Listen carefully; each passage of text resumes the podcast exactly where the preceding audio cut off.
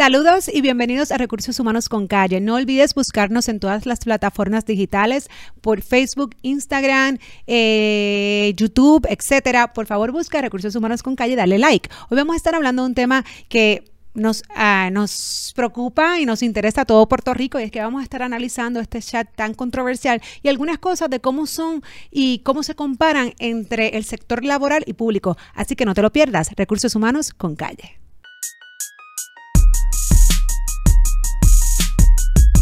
Saludos y gracias por sintonizar un día más Recursos Humanos con Calle.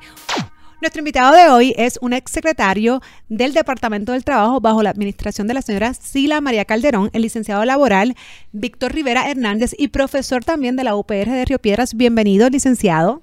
Muchas gracias, Jessica. Un placer para mí estar eh, contigo y con la audiencia en este momento.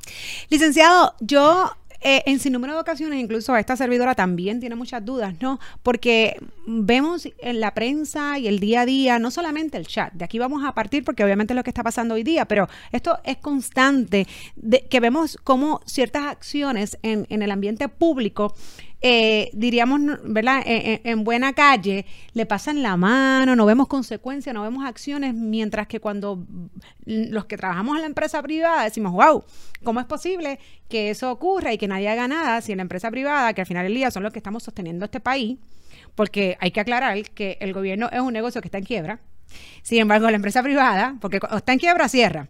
Pero no, los que están participando, los que están trabajando es porque no están en quiebra, tienen negocios que son exitosos, entonces, no permiten muchas de las cosas que pasan a nivel público. O sea que eso es parte de lo, por, lo que yo quiero comenzar hoy, de poder comparar ¿Cómo es posible que, por ejemplo, en el, en el sector privado hay una ley 80, ¿verdad? Que es la ley de despido. Eh, y, valga la aclaración que si supone que un, un, patrono despide a una persona y pues no está clasificada bajo los incisos que la ley eh, estipula, pues sería un despido injustificado y eso conlleva una mesada. No obstante, ¿qué pasa en el gobierno o cómo en el sector público tú puedes despedir a un empleado? que no sea o que sea la ley 80. O sea, usted me puede explicar sobre eso porque yo no lo tengo claro. Yo veo que cosas pasan y no despiden a nadie. Bueno, eh, eh, es un poco, tu pregunta es extraordinaria, eh, la contestación es compleja. La contestación sería parte de un curso de lo que yo doy en la universidad, en otras palabras, ¿verdad? Eh, el, gobierno es otro tipo de institución distinto a lo que es la empresa privada. O sea, la empresa pública y la empresa privada son dos cosas distintas. Eh, eh, la empresa pública viene de una estructura, viene de una fisonomía. que se supone que como yo venía pensando en el camino cuando venía para, el programa, la empresa pública se, supone que responda a, un, a, una sola visión, a una sola misión, a unos valores, toda la empresa pública, la empresa privada no, la empresa privada, cada empresa tiene su visión, cada empresa tiene su misión, cada empresa tiene sus valores compartidos, ¿verdad? Dependiendo de, cuál es su estructura y cuál es su, su fisonomía. Eso es primer lugar. En segundo lugar, eh, la empresa pública también responde al derecho público, a unas garantías que la ley, nos guste o no les guste, le da a la empresa pública también, ¿verdad? Cuando hablamos de cómo uno puede tradicionalmente trabajar un caso con un empleado en sus medidas disciplinarias, en su disciplina progresiva, no tiene nada que ver con, con cómo uno trabaja a ese empleado en la empresa privada. No, estoy segura que no tiene nada que ver. No, no, no, no, no, no, no, Pero, eso es lo frustrante. eso es lo frustrante y eso es lo que el público, yo creo que a veces tiene que escuchar y tiene que conocer, porque la realidad es que en la empresa privada, eh, los que nos, levantamos a trabajar y somos los que volvemos, mantenemos muchas de estas otras agencias, nos miden y, tenemos esa estructura, pero no nos va mal. Entonces, yo, ¿no crees que sería bueno imitar un poco entonces la empresa privada en el sector público? No, no, no, no creo que, no creo que la solución es imitar a la empresa privada del sector público. Yo creo que como exsecretario del trabajo que fui, como, como jefe de una agencia de 5.000 empleados, yo creo que aún con las diferencias que hay entre lo público y lo privado, hay que mantener un rigor y una disciplina dentro del gobierno que en este momento no existe, que en este momento no está. ¿Verdad? Porque, por ejemplo, está la ley 80 eh, de 1976 en el sector privado para trabajar con todo lo que tiene que ver con, los empleados y, con, sus despidos y despidos con justa causa. En el caso nuestro, mientras ha habido básicamente una ley desde el 76, que es la ley 80 hasta ahora, en el caso de gobierno, ha pasado la misma ley, o sea, la ley correspondiente, la ley 5 del 75 la ley 184 del 2004 y ahora se aprobó el, 4 de febrero de, de 2017 la ley 8, que es la ley de recursos humanos. Ha habido tres leyes, mientras que en la empresa pública ha habido una sola ley. Y ese es un gran problema en el gobierno. Pero exacto, y perdona que lo interrumpa, licenciado, y sí, y yo, y yo reitero que hay que imitar en algunas cosas al sector privado, porque precisamente los legisladores de este país legislan muchísimas leyes para el sector privado, pero que cuando tú, cuando tú entonces miras qué pasa con el sector público. Y, tengo que señalar, ¿eh? porque también a, veces hablamos, y, a eso vamos, vamos más adelante, sobre los grandes puestos del gobierno. No obstante, en todas, eh, en todas las esferas del gobierno, hay, hay, empleados donde, y eso lo he escuchado yo, donde dice, bueno, esta silla a mí no me saca nadie, yo soy un empleado de carrera, y en efecto, ves alcaldes y, ve, y ves ciertas agencias de gobierno que no se meten con ese empleado, esa idiosincrasia, la cultura lamentablemente de este país. Yo he entrevistado directores de recursos humanos, donde me dicen que después de una reestructuración han quedado con 19 empleados para manejar un departamento de recursos humanos con 300 empleados. Eso llora ante los ojos de Dios. Y mucho menos pero, también. Pero entonces digo, y, ni, bueno, ni, ni, ni las industrias multinacionales que tienen 2.000 y 3.000 empleados cuentan con esa cantidad de empleados. Entonces, pregunto, ¿por qué pasa? ¿Cómo es posible que tú no puedas reestructurar? ¿Cómo es posible que tú tengas que mantener esa cantidad de empleados cuando no hay trabajo para ellos? Lo que pasa es, Jessica, que aquí en el gobierno cada día, mira, yo, yo, me, yo me he hecho acompañar de un libro que es que, mira, lo viejo que está, porque todos los días yo ando con este libro cuando veo esto. Se llama Fulgor y Decadencia de la Administración Pública en Puerto Rico. Agenda de una reforma. Hay que partir que aquí hubo un, un momento de fulgor en el servicio público. Hay que partir que aquí hubo un momento en que las cosas se hacían distinto a como se hacen ahora. Pero hay que partir que desde la década del 70 para acá ha habido una decadencia en el sector público que nos está ya hasta acá. Por eso es que este asunto del chat, tampoco esto es algo que pase, que solamente pasa hoy, que no pasaba antes, ¿verdad? Eh, porque ha habido una decadencia en la estructura pública, porque la estructura pública sufre de un cambio político de cada cuatro años, o sea, del 2000 para acá han habido cinco gobernadores del 2000 para acá. Que cada vez que uno viene y hace algo, la administración subsiguiente lo que hace es cuatro años destrozar lo que pasa. Pero volvemos y estamos de todas las esquemas porque yo he, tenido, y estos oídos que están aquí han escuchado empleados que se sientan a no hacer nada. Nada. Ah. Porque el que está de turno no es de su partido. Eso es robar. Eso es robarme a mí y al pueblo. Y eso, eso es, y eso es parte de esa alternancia política, pero eso es parte de algo que no tiene que ver sencillamente con la ley, que tiene que ver con otra cosa que se llama supervisión.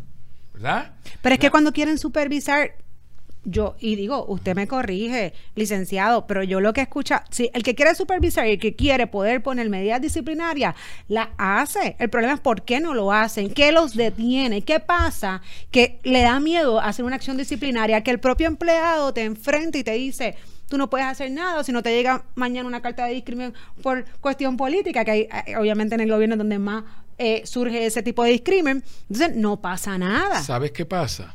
Que el problema de esto es que precisamente el perfil del supervisor que debe estar no es el correcto. Que posiblemente el supervisor que se nombra no se nombra por su mérito, se nombra por el patronazgo político, por el partido político al cual responde que precisamente el supervisor que estaba en la otra administración posiblemente es mucho mejor que el que llega. Claro, pero es un mes. Esto es porque tú eres mi amigo, yo te voy a dar un puesto de confianza que realmente no eres el, el perfil indicado para ese puesto. Por eso es que te insisto en la alternancia política, en los cambios políticos. Y por eso es que hago las comparables entre la empresa privada y la empresa pública, porque en la empresa privada tú no tienes ese problema de alternancia tú no tienes ese problema de cambio. No, porque venimos a producir, venimos a trabajar, venimos a, precisamente poder decir esa visión o esa visión que yo tengo, hay que, eso tiene que dar un resultado. Ese es el problema del gobierno, que no ve unos resultados ante, ¿verdad? Ante, ante la prensa que quieren dar, que hicimos, que no decimos, pero eso no es la realidad, la realidad es que hay dentro es un revolú. Y no hay pauta direccional, que en la empresa privada la hay y no hay planificación estratégica, que en la empresa privada la hay, y no hay planes de sucesión, que, la, empresa, privada, la hay. Fíjate, fíjate cómo estamos tocando cosas que tienen que ver, pero no las hay no porque no sea parte, no las hay porque el propio gobierno en su pauta direccional no las trae y esto Jessica nos trae a otro problema. Pero incluso eh, eh, y yo voy a mencionar este caso que lleva muchísimo tiempo, pero por ejemplo, el alcalde de Guaynabo bajo obviamente un caso que estuvo de hostigamiento sexual y otras cosas más que ya sabemos. Qué difícil fue poder remover en la empresa privada cuando tú estás en, este tipo de, de casos que están delicados y de falta. Mira, mínimo, una suspensión por investigación. Pero qué difícil es aquí poder remover a alguien que tienes la evidencia, que sabes que está sucediendo algo, pero ni tan siquiera el gobernador en aquel caso a lo mejor tiene la potestad de decirle, mira, tienes que removerte de, tu... o sea, ¿cómo es posible que eso ocurra? Los impedimentos que la propia ley le coloca a esto. Entonces, hay un eh, impedimento, sí, Es una cuestión, pues entonces sí hay que imitar un poco de cómo lo hacemos en la empresa de privada, porque al final del día Puerto Rico es una isla que hay que sacar hacia adelante, que hay que operar. Esto es un negocio que hay que operar, que hay que administrar. Entonces se le olvida que para administrar, pues obviamente estamos las personas y dentro de las personas, pues tenemos que ser obviamente responsables y poner personas en su puesto que puedan hacer el trabajo y que cuando no lo puedan hacer, removerlo. yo he estado en ambos sitios empresa privada y en la empresa pública. Yo le he dedicado a todo esto más de la mitad de mi vida, 30 años en todo esto. Y tengo que decirte que algunas veces uno sí quisiera hacer las cosas con la rapidez que se puede hacer en la empresa privada. No simplemente remover a alguien. Jessica, comprar un lápiz.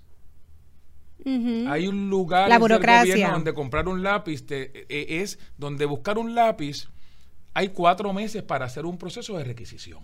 Punto. Y en la empresa privada tú simplemente vas al lugar, no, no, no puedo decir a qué sitio, no voy a promover a, nadie, vas al lugar que es y te traes, te buscas lápiz, bolígrafo y resmas de papel. Sin embargo, Claro, acá se van a comprar un lápiz y compran el lápiz, la computadora, la calculadora. eso, eso, eso, vamos, ahorita. Eso vamos ahorita. Pero como que soy de la administración pública, tengo que decirte que hay un ordenamiento legal, bueno o malo, nos guste o no nos guste, que no provee en el momento para actuar en muchas ocasiones con la rapidez y con la eficiencia, porque hay también un marco legal eh, eh, fundamentado por la jurisprudencia, fundamentado por la ley, que por ejemplo a un empleado, que es un empleado de carrera, al ser empleado de carrera tiene un derecho propietario sobre su puesto. Eso no se lo doy yo, eso se lo da el ordenamiento legal. Por eso pues, yo invito a los legisladores que se actualicen, que se autoevalúen, porque hablando de ese mismo, de ese mismo tema, licenciado, yo he visto planes de clasificación que no se revisan hace 20 años, hacen 15 años. Y para los que no entienden lo que es un plan de clasificación, básicamente la empresa privada es una descripción de puestos. O sea que tú estás contratando o tú estás requiriendo ciertos puestos que tú no has evaluado hace 15 años. ¿Cómo, ocurre eso? Y hay unas que nunca han tenido que nunca han tenido un plan estratégico que, se supone que sea la Biblia de cualquier organización, sea pública o sea privada. Pero eso toca otra cosa que es bien importante, que es el arte de gobernar. El arte de gobernar no solamente es para el gobernador, ni es para los alcaldes, es también para los legisladores, es para los secretarios. Y para gobernar hay que conocer. Pero aquí hay un problema que es un problema que la cosa política Ponen a gente que no conoce. Y pinta todo lo público y ponen a gente que no conocen. O sea, no el que hace una mejor campaña, no el mejor candidato, es el mejor incumbente. Claro, y es el que realmente le toca ese sombrero. Ese es el problema del país. Ese es el problema de la política. Digo, te digo del país porque estamos analizando a Puerto Rico. Yo acabo de llegar de España. O sea, en, en, España tú tienes un problema de que posiblemente en dos semanas haya una investidura de un presidente y no hay un presidente para investirlo en este momento. ¿verdad? Por decirte. Así que, pero ese es un problema y ese es un problema también, por un lado del esquema, pero por otro lado de responsabilidad del que elige. Hay una gente que va a la votación sabiendo que por quien van a votar es un incapaz. Y votan por esa persona. Claro, claro, porque hay otros hay otros intereses, como habíamos hablado, y, y, crea la politiquería, ¿no? Entonces, hablando de eso mismo, licenciado, ¿cómo es posible que haya, verdad? Y esto es conocimiento público, no solamente de Puerto Rico, lamentablemente estamos en boca del mundo entero, de un chat bastante controversial donde hay varios participantes. Entonces, tú no, tú renuncias o yo te despido, sabemos que esas renuncias muchas veces son, más bien tienes que renunciar, ¿no? So, vemos que salen muchas personas, no obstante, yo, que soy el administrador, pues continúo. ¿Quién, quién me disciplina a mí? ¿Quién me regula a mí? Estamos hablando de otra cosa, estamos hablando de una enajenación. Estamos hablando de una falta de respeto personal y al país. Estamos hablando también de, que este asunto del chat es un, yo lo, yo lo veo así, lo tengo que decir, tú me haces la pregunta y yo te la contesto, es un desprecio a quien no piensa como uno. Es un desprecio al país, a sus instituciones, al resto de las personas que piensan como tú, porque allá en, el mismo chat hay uno, cogimos de esto a los mismos nuestros. Claro. Y es un desprecio a todo lo que no se parezca a los que estuvieron involucrados en ese, en ese chat, piensan. Entonces, de ahí hay que partir. Segundo, segundo, es un asunto de moralidad pública. Porque si yo suspendo y si yo saco de la, de la, de la cúpula gubernamental a las mismas personas que hicieron lo que yo hice, el primero que tengo que salir soy yo. Por eso, y a eso voy, es que yo creo que hay un, hay un problema, es a nivel social de los grandes poderes, y, y, me voy a ir un poquito de lo, de lo que es el tema o el contexto, pero voy a hablar de la religión. Esto es como cuando tú vas a una iglesia donde el pastor le es infiel a la pastora, a, nadie a él no lo saca nadie del altar, pero cuando el perigrés es infiel lo pone en disciplina. Lo pone en disciplina. Esto es como cuando el cura, y esto hay un documentales y películas en los Estados Unidos, comete abuso sexual con los niños, entonces lo que hacen es que lo cambian de iglesia. ¿verdad? Es un asunto de la impunidad del jerarca. Exactamente. Entonces, es cuando un gobernador es, es, es, es el, el, el, autor de este circo, por eso se van todos los payasos, pero yo me quedo. Claro, ¿Cómo? Entonces volvemos, ¿cómo a nivel político? Porque independientemente de las barbaridades que pudo haber, que pudieron haber escrito, está claro que es durante horas laborables. Sabemos que es un chat que es personal, que no es del trabajo, etcétera. No obstante, como tú me explicas a mí, Puerto Rico ha estado caliente por muchísimas cosas desde antes de entrarle del gobernador y obviamente por todas las cosas que hemos vivido. Aquí hay tanto que hacer. Entonces, ¿cómo es posible que durante tu jornada, donde tienes tanto que hacer por un pueblo, tú estés dando chistes? Escribiendo tonterías, porque es que son tonterías. Entonces, niñerías, cosas de nenes pequeños haciendo memes, mientras tú lo que tienes es que levantar un pueblo. O sea, ¿dónde esto en la empresa privada sería tú, obviamente tu desempeño es pobre, es bajo, tu ejecución, ¿dónde estás? Y mientras tú tienes que estar haciendo, mira lo que tú estás haciendo. ¿Sabes lo que pasa, Jessica? En, mis horas laborables, donde yo pueblo te pago. Mira, Jessica, y aunque fuera fuera de horas laborables, porque estamos hablando de gobierno, vamos a hacerlo, estamos hablando, aunque fuera fuera de horas laborables. ¿Sabes lo que pasa? Aquí no hay un entendimiento de lo que es el gobierno. Aquí no hay un entendimiento de lo que es la cosa pública. No hay un entendimiento de para qué está el gobierno. El gobierno está para cubrir unas necesidades. Aquí no hay un pensamiento, ni tan siquiera, tú le preguntas a los políticos, a los gobernantes de lo que son los servicios esenciales del gobierno. Cuando no hay un entendimiento, cuando tú no entiendes en dónde tú estás, para dónde tú vas, lo que estás haciendo, surge este tipo de cosas. Pero aquí esto va tomado de la mano, holding hands con otro tipo de cosas. Con las personas que tú como gobernante eliges para acompañarte en la gestión de gobernar. ¿Verdad? ¿verdad? ¿Cuánto esas personas están comprometidos? Porque en empresa privada, como en empresa pública, tiene que haber un compromiso de la gente. Tiene que haber una identidad de propósitos de la gente, ¿verdad? Tiene que haber un sentido de pertenencia de la gente. Pero lo menos que tú ves en estas 12 personas es que hay un compromiso con nada. El compromiso es con ellos. No, y que no solamente una de las cosas que yo creo que nadie, que muy poca gente le ha dado, le ha dado este, ¿verdad? Foro, obviamente porque hay tantas cosas que hablar del chat, pero es donde se ve que un grupo de personas, lo único que está pendiente, que hace el partido opuesto, que hace el candidato, ¿verdad? O las personas eh, que en algún momento estuvieron, no estuvieron o, van a, a, correr por, por las próximas elecciones, para entonces yo tener mis fuerzas y mis energías en vez de, trabajar para Puerto Rico para hacer que tu campaña no luzca bien, para yo hacer que la mía luzca mejor. Y te olvidaste de gobernar. te, olvidaste de... Pues, ¿cómo hay una ejecución ¿Cómo, hay, cómo, ¿Cómo realmente hay un desempeño productivo de parte de un gobernador cuando es, e, es, obvio que en su tiempo a eso es lo que está es que no lo puede haber porque no saben lo que es gobernar, se disfuncionó lo que es gobernar. Es más, no se disfuncionó, nunca supieron. Y el país los eligió de esa manera. O sea, de verdad había alguien, tú y yo y otra gente que entendía que esta era la mejor persona para gobernar. Pues, ¿Para qué tenemos un problema adicional? Que cada vez hay menos alternativas. Exactamente. Que en, el, que en el país de ciegos el tuerto es rey. Y entonces comenzamos, como hay pocas alternativas, uno no hace las distinciones, las diferencias. Uno va y vota como cuando uno va y se cierra los ojos y empieza a darle con un palo a una piñata a ver qué cae. O sea, esa, esa manera de ir a votar, esa manera de la oferta política partidista que tienes, es lo que nos lleva a esto. O sea, aquellos vientos traen estas tempestades. Y entonces, claro que, claro que ellos entienden que ver qué hace la oposición es una manera de gobernar, porque eso se llama defensiva, pero nunca hablan de la ofensiva. O sea, eh, eh, se acaba de, de, oír al gobernador diciendo, no ha dicho que no va a renunciar, sino hablando de distintos asuntos del país inconexos que no tienen nada que ver cuando el centro de todo esto, si es que se va a quedar de verdad, es ver cómo hace una gran introspección personal y de gobernación y de institución cómo hace un assessment que se hace en la empresa privada. Correcto. No, y, quiero ir más allá, licenciado. La, constitución de Puerto Rico es para todo el mundo. Claro. Aquí sí va. Privados y públicos. Privados y públicos, ¿verdad que sí?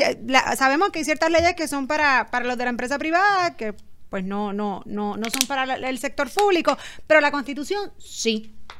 Y una de las cosas que incluso más se cita, ¿verdad?, es la Carta de, Derecho del artículo 2, donde dice que la dignidad del ser humano es inviolable y habla que no debe haber discrimen ninguno por motivo de raza, color, sexo, nacimiento, origen, condición social, ideas políticas, religiosas. ¿Y qué es lo que se ve en el chat? Eso mismo, eso mismo. Se, se ve la inviolabilidad del ser humano y se ve que todas las áreas sospechosas de color, de ideas políticas, de discrimen, eh, incluso por sexo, por identidad de género. O sea. En la eh, empresa privada, algo que llegue a mis manos. Yo, y, obviamente sabemos, y pues yo lo digo porque esto lo ha dicho todo el mundo, ¿verdad? De la palabra PUTA y toda la cuestión. Yo mínimo te limpio la boca con una suspensión de empleo y sueldo.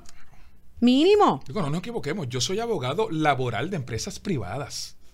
Y a mí me llega un caso como ese y en el momento, además de comenzar una investigación inmediatamente, la persona se va con una suspensión hasta que yo termine esa investigación. Pero si esos son los hechos, yo te puedo asegurar que si la investigación está bien hecha, la persona no vuelve a su puesto. Pues, y, a, y a eso es que vamos. Como acá, obviamente hemos tenido campañas de bullying pero entonces es todo lo contrario cuando tú te comunicas realmente en tu diario. Eh, obviamente están todos los discrímenes. Aquí hablamos, hemos visto discrimen de sexo, hemos visto discrimen este, político, entre tantas cosas. Entonces, ¿qué, ¿qué, pasa? Que no pasa nada. Eh, y, y, y, ese es el mensaje que realmente nosotros queremos llevar. ¿Sabes cómo nos sentimos entonces los de la empresa privada cuando tenemos que andar derechito, ¿verdad? Tenemos que ir bajo una estructura, unas políticas internas. Entonces, a nivel de política pública. Eso no ocurre. Fíjate que no, no pasa nada, no solamente por el gobernador, no solamente por los que delinquieron. Mira la posición de la legislatura. Que, un día es una cosa, un día también es otra, porque ya tú no sabes. Pues, pues ahí, ahí, tú tienes también unas diferencias muy grandes que se dan. Yo quisiera ver que incluso los partidos que hoy son oposición, más que llevar un discurso en contra de todo esto que se ha dado, que es lógico que se entiende que puede sonar bien, tengan en sus plataformas para las elecciones del 2020 todo lo que hace falta para que lo que ha ocurrido ahora mismo no ocurra. si ellos pudieran ser partidos eh, incumbentes como tal. Yo te voy a decir algo, eh, no lo traje porque si no hubiera traído una biblioteca, ¿verdad? Eh, yo escribí un libro junto a Víctor García Inocencio y Pedro Toledo sobre corrupción en Puerto Rico. Quizás uno de los libros más comprensivos. Dave Fonseca había escrito un libro, Antonio Quiñones Calderón había escrito otro. Nosotros escribimos este libro sobre corrupción en Puerto Rico. Este libro fue repartido en las agencias del, del país. Este libro fue repartido en el 2016 a los cinco candidatos a la gobernación, a todos los candidatos a legisladores. Ahora mismo acaba de terminar un estudio de la Comisión de Derechos Civiles, dándole seguimiento a qué ha pasado con las 214 recomendaciones del libro nuestro y no ha pasado nada. Entonces, cuando tú no tienes una pauta direccional, cuando tú no tienes una pauta, en ese caso, en contra de lo que es la corrupción, cuando te facilita alguien, la universidad, la academia, algo para que tú lo puedas hacer y tú no lo haces, es porque no quieres. Es porque no deseas, es porque no está en tu DNA, además de la falta de conocimiento, además de la, de la gran politización, además del, del favoritismo político, del inversionismo político, del clientismo político. Es porque no sale, porque no se da, porque la gente no entiende lo que es gobierno y la responsabilidad que tiene con todo el mundo. Sí, y, y no solamente, licenciada, yo creo que también es importante este, mencionar que, exacto, estamos hablando de ciertos comentarios que pueden, que, y digo, valga la aclaración, cualquier empleado es libre de hacer comentarios, incluso en sus redes, somos un país, ¿verdad? Eh, demócrata todos lo sabemos y tú puedes hacer tus comentarios, pero siempre hay políticas de redes sociales y hay políticas de eso. Y, y por ejemplo, si estuviésemos en la empresa privada donde no andamos buscándole los chats privados a la gente, pero los chats llegan, que fue el caso de lo que ocurrió aquí. Si eso no hubiese salido, pues nadie se enteraba, pero salió. Y como salió, hay que actuar. Si ese chat llegase a la oficina, por ejemplo, de recursos humanos, como me ha sucedido, que me llega y ya yo no tengo que hacer la investigación porque está todo escrito. Entonces, ahí vamos a la otra parte, no solamente a la parte de, lo, de, de, de, todos los comentarios, donde pues sí se ve que atentan contra personas. Contra todo. Contra todo, y todas, ¿no? Adicional, donde sí hay prueba, ¿no? De que hay corrupción, de que hay ciertas cosas que están sucediendo que no deberían suceder. Entonces, volvemos. ¿Cuán eficientes nosotros somos como país para poder tomar esto de la mano y decir, mira, esto se va a hacer de este modo, pero no quien está cometiendo que siga obviamente diciendo, no, yo estoy acá y lo voy a hacer como yo. No, sé si me entiende. ¿Sabes? Volvemos, tenemos las manos atadas y, y, me parece que obviamente, pues, volvemos, no es justo y deberíamos autoevaluarnos a nivel de legislación y ver cómo esto no, precisamente, no se repite en un futuro. Jessica, pero yo, yo eh, eh, te entiendo, te oigo, estoy de acuerdo, pero esa autoevaluación no solamente es a nivel de legislación. Si un país tiene mucha legislación en el área de la ética y en el área de corrupción, es Puerto Rico. Bueno, y, la, y, ética salió y, ella reaccionó. Es como tú la implementas, es como tú la llevas, es, o sea, es como tú decides que las cosas pasen, como tú tomas el toro por los cuernos porque tienes la reglamentación, tienes la ley, tienes la casuística, pero en la mayoría de las agencias no pasa nada porque falta el carácter, falta el rigor, falta la acción. Es más, falta la moralidad pública. El problema que pasa con las agencias es que hoy alguien dice, no lo voy a hacer hoy, porque es que el, es que el director de recursos humanos hoy, mañana no lo es, y posiblemente con el que actúe es el que va a ser el director en el próximo cuatrenio. Pero, y, le voy a hacer una, una pregunta precisamente. Eh, yo no he escuchado, por lo menos yo no, yo no he visto nada, donde haya habido una reacción del Departamento del Trabajo, por ejemplo. ¿Usted cree que en un momento histórico como este, donde obviamente a lo mejor tú me dices, pero ¿y por qué se relaciona el Departamento del Trabajo con, con, con este revolú, con este chat, con el gobernador? Pues mucho, muchísimo. Pero yo no he visto ninguna reacción de parte del Departamento del Trabajo y de Recursos humanos. humanos. Por eso, por lo tanto, yo, ¿tú has escuchado algo? no he escuchado nada. Yo tampoco. y ese es el problema, que no reaccionamos, que vemos las cosas y nos callamos, que tenemos un país donde hay muchísimas leyes, pero que realmente no se ejecutan que realmente no pasa nada. Y, y, y, es frustrante, es frustrante, licenciado, porque yo, yo he recibido un sinnúmero de, de, mensajes donde me dice, eso pasa en mi trabajo y estás votado, eso pasa en mi trabajo y tú no duras cinco horas. Tú eso hablaste, pasa... tú hablaste de algo ahorita que, que, te oigo y la verdad es que esta, esta conversación, qué, bueno que la estamos teniendo y espero que me invites para otras. Claro. en, el futuro. Eh, eh, tú hablaste de algunas conductas y, cuando las llevan a la oficina de recursos humanos. Tú sabes que en Puerto Rico y en la mayoría de las agencias los reglamentos de recursos humanos tienen 20 y 25 años. No me sorprende. Nunca he trabajado en el sector público, pero no me sorprende. Tú sabes que algunos se revisan por parte, pero no pasa lo que pasa en la empresa privada. Por ejemplo, yo como abogado laboral de empresa privada, la primera recomendación que le di a las personas cuando cambió la ley de reforma laboral ahora en enero de 2017 fue decirle, tienes que revisar tu manual de empleado de conformidad. ¿Verdad? Cuando estabas hablando de las políticas que tenían que ver con los chats y que tienen que ver con todo, ahí están porque esto cambia todos los días. Incluso cuando estamos hablando del hostigamiento sexual, que hay hostigamiento sexual virtual, ¿verdad? Es un proceso de revisión continua que en la empresa privada se da. Ahí sí, ahí sí que te la, ahí sí que te lo acepto. Que la empresa privada se da con mucho mayor rigor, con mucha mayor fuerza, con mucha mayor continuidad. Y en el gobierno no se da, pero volvemos a lo mismo. No se da porque no hay estructura. Si el primer mandatario lo viola. Pero, y, sabes que nos traiciona el tiempo, licenciado, pero quiero que quiero quiero irme con esto, porque incluso hace, en el 2018, eh, hay unas cadenas muy, muy importantes y conocidas multinacionales en los Estados Unidos, donde tomaron acciones para su CEO o gerenciales y directivos bien grandes de sus empresas. Estoy hablando de multinacionales que millonarias, ¿no? Eh, por precisamente comentarios racistas a sus clientes, casos de hostigamiento sexual. O sea, ¿y qué pasa que un país que no está generando nada, al contrario, lo que se nos sigue chupando a los que estamos trabajando, entonces no hace nada cuando tenemos esta conducta desde acá arriba. Bueno, termino diciéndote, estamos terminando. Ahí hay un proceso de, de residenciamiento en la Constitución de Puerto Rico. En eso andan. Lo que pasa es que está, lo, que, lo que pasa es que está allí. La pregunta es, ¿lo van a utilizar? Buena pregunta, como muchas otras cosas que no utilizan. Pero mira, sabes que los invitamos a que nosotros con mucho gusto le podemos dar unos tips a ver si podemos poner a correr este país como se supone. Gracias, mi licenciado. Encantado, mucho gusto. Igualmente. Esto es Recursos Humanos con Calle.